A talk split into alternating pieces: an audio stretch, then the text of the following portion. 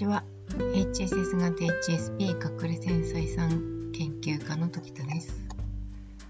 メールをいただきましてメルマガの読んでくださっている方からなんですけれどもえっ、ー、と今まであの精神疾患とかを疑っていろいろ調べていたんだけれどもなんとなく腑に落ちないところもあったのが、えー、HSS 型 HSP の項目は自分に当てはまることも多くて今までの行動の意味が分かってきましたということだったんですね。あの、つながること多いですよね、知ると。そういう意味では、あの、この特性を知って本当にびっくりしたっていう話とか、あの、本のを本を読む時に、本当に自分のことが書いてあるっていう驚きと、なんだろう、何かでぐちゃぐちゃになって、泣きながら読みましたっていうような感想を割といただくことがあるんですけれどもそれくらいあの私たちにドンピシャな特性ってないかったってことですよね。本当に知っていただけると本当に該当の方が知ると何でしょうね本当に雷に打たれたかのように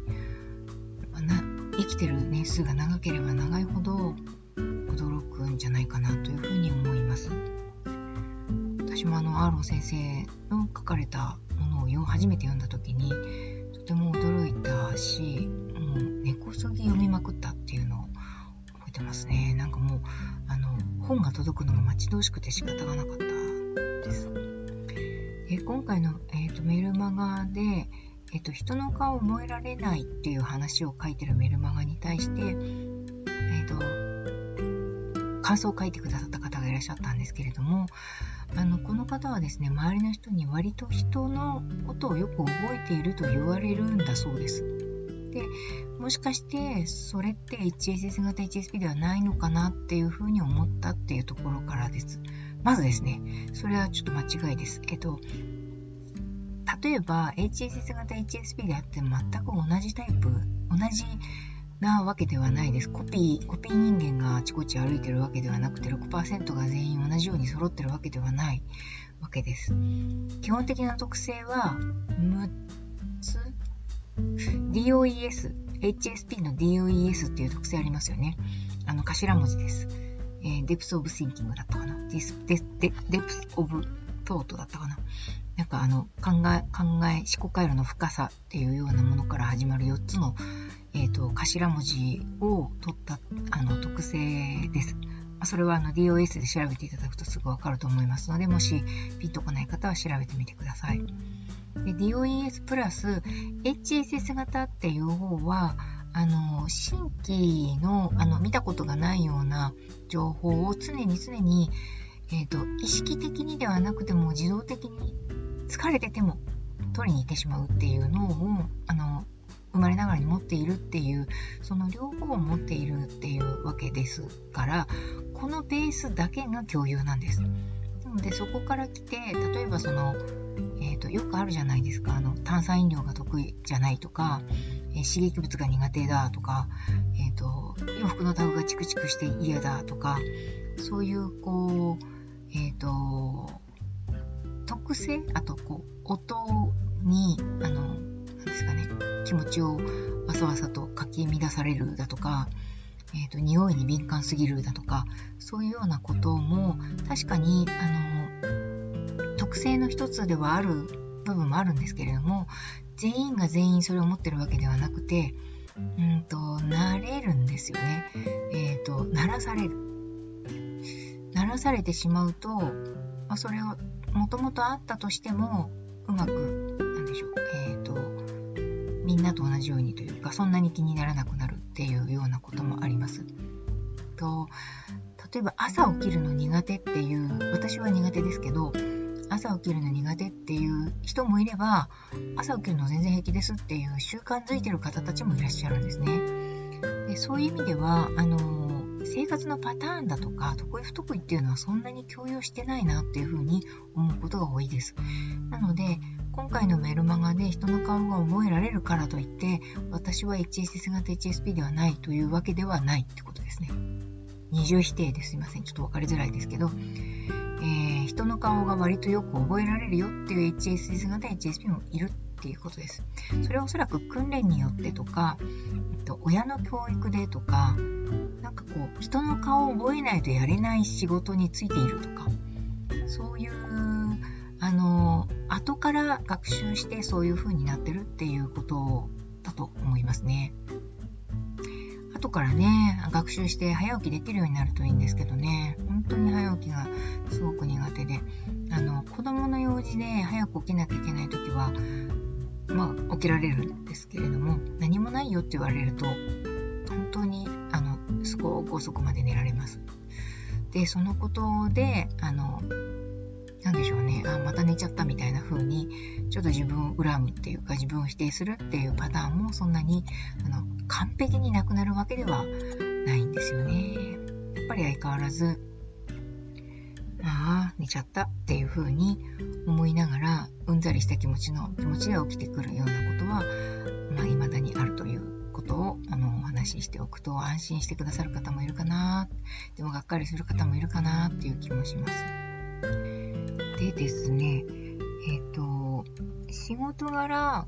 ご質問の方は仕事から覚えていることが多い。ほとんど合わない方でも特徴があれば覚えている。ただ印象が薄い人は覚えていない。例えば、最近のアイドルさんはみんな同じ顔にしか見えないっていう、うん、化粧の仕方とか結構似てますしね。わかんないですよね。私も本当にわかんないです。区別が本当につかないですね。子供の頃は俳優さんの名前などもほとんどわからず、なぜ他の人が俳優を区別できるのかわからなかったし、えー、今は目鼻立ちや性格好、雰囲気などで覚えています。すぐ思い出せない時は単語帳をめくるみたいな頭の中で検索します。まさに、まさにそういう感じですね。私もあの、その人の雰囲気とかで覚えてますね。あと服の雰囲気とか、服の雰囲気ってあんまり変わらないじゃないですか。で、あの、私自身はあまり髪型をに注目しないんですけれども、すごく髪型を見られる方多いですよね。この間ですね、えっと、しゃべくりセブンを見てたのかな。しゃべくりセブンっていう番組が日本テレビの系列で放送されてるじゃないですか。あそこで斎藤由貴さんが出てきて、斎藤由貴さんが司会の方ですね。うん、うん、名前忘れちゃったけど、司会の方の髪型を見て、あ、迷ってるんだなっていう風に、あの、髪型、髪型に迷ってるんだなっていう風に、髪型になんか注目しているっていう発言をされてたんですけど、なんかこう人によってその人のあの見るポイントみたいなのは違うんじゃないかなというふうに思います。姿勢とか歩き方とかも割とこう自分の中にインプットされてるという感じがします。から足跡があのピンとくる。あの扉の開け方とかも、えー、人によって違うなというふうに思いますし、家族のね、扉の開け方とかも、なんとなくこう、インプットされてるなというふうに思います。さあ、で、えー、一つ疑問に思ったのはというところです。HSS 型 HSP の方は電話の声も覚えにくいものなのでしょうか？と。仕事柄、えー、電話を持ったりすることが多いようなんですね。で、何度か聞くと相手の方が一言発しただけで誰かが、誰が電話をかけてきたかがわかることがあると。えー、みんなはどうなんでしょうかねっていうような、あの、ご質問だったんですけれども、どうですかね？電話というか話し方の癖とか、あの、間とか、なんかちょっと息遣いみたいなものとかも、グッとされてるのかなと。足跡と、足、足音と同じように、なんか、こう、耳優位で私は覚えてるような気がしますし、これも人によって違うのかなっていうふうに思います。うーん、まあ、あの、よくね、えっ、ー、と、このタイプの共感性とか共有性とか直感能力の高さみたいなことを言うのに電話がかかってくる時に電話が一呼吸置くような気がするとか電話が鳴った時に相手が誰だか分かるみたいなぐらいなことまでおっしゃられる方がいらっしゃるかと思うんですけれども、まあ、考えっていうのはあるかなというふうに思います。それもまあ100%ではないでしょうしうーんまあその相手の特徴をこう声や声質や話し方や間の取り方や呼吸の仕方や今ぐらいに電話かけてくるんだったらこの人なんじゃないかなみたいな直感的な力みたいなものは同じ系列上にあるような気がするんですね。なので、どのあたりに注目するかはその人その人で違うかもしれないですけど、雰囲気とか、ただその喋り方とか声質だけではなくて別の要素を含めて判断してるんじゃないかというふうに思いますがどうでしょうか。では今日のところはこの辺でさようなら。